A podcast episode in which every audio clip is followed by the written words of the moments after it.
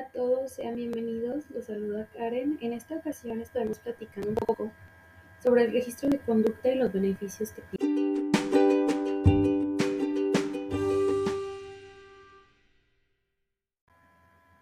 Bueno, primero que nada, el registro de conducta se refiere a la práctica de, como su nombre lo dice, registrar y dar seguimiento a las conductas o comportamientos de algún individuo en un momento dado.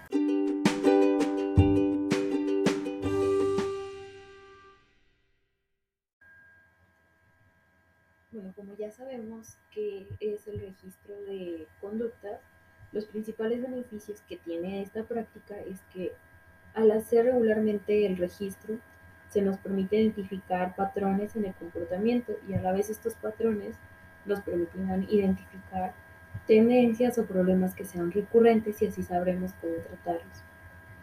Otro beneficio es que nos ayuda a tomar decisiones más informadas y fundamentadas ya que al contar con los datos más precisos sobre el comportamiento de este individuo, nos será más fácil evaluar si la decisión que vamos a tomar es adecuada o no.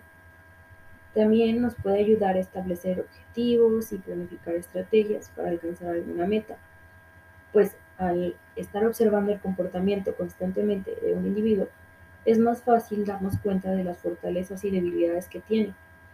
Y por último, nos puede ayudar para mejorar el rendimiento en distintas áreas, ya sea deporte, trabajo, etc.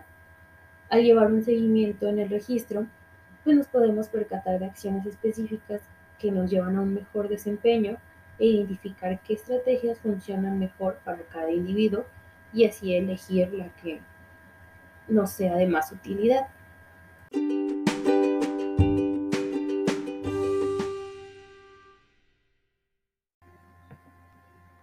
Sé que existen muchos beneficios, pero en esta ocasión solo hice mención de los que a mí me resultan más relevantes.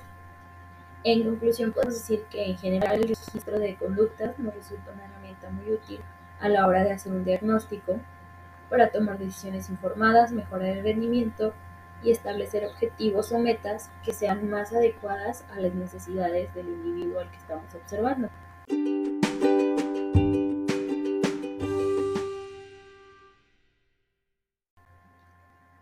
Bueno, pues de mi parte ha sido todo por el día de hoy. Espero que la información, aunque fue muy breve, les haya parecido interesante, les haya sido de utilidad y los invito a que no se pierdan los siguientes episodios donde estaremos hablando de muchos otros temas. Espero vernos en la próxima. Bye.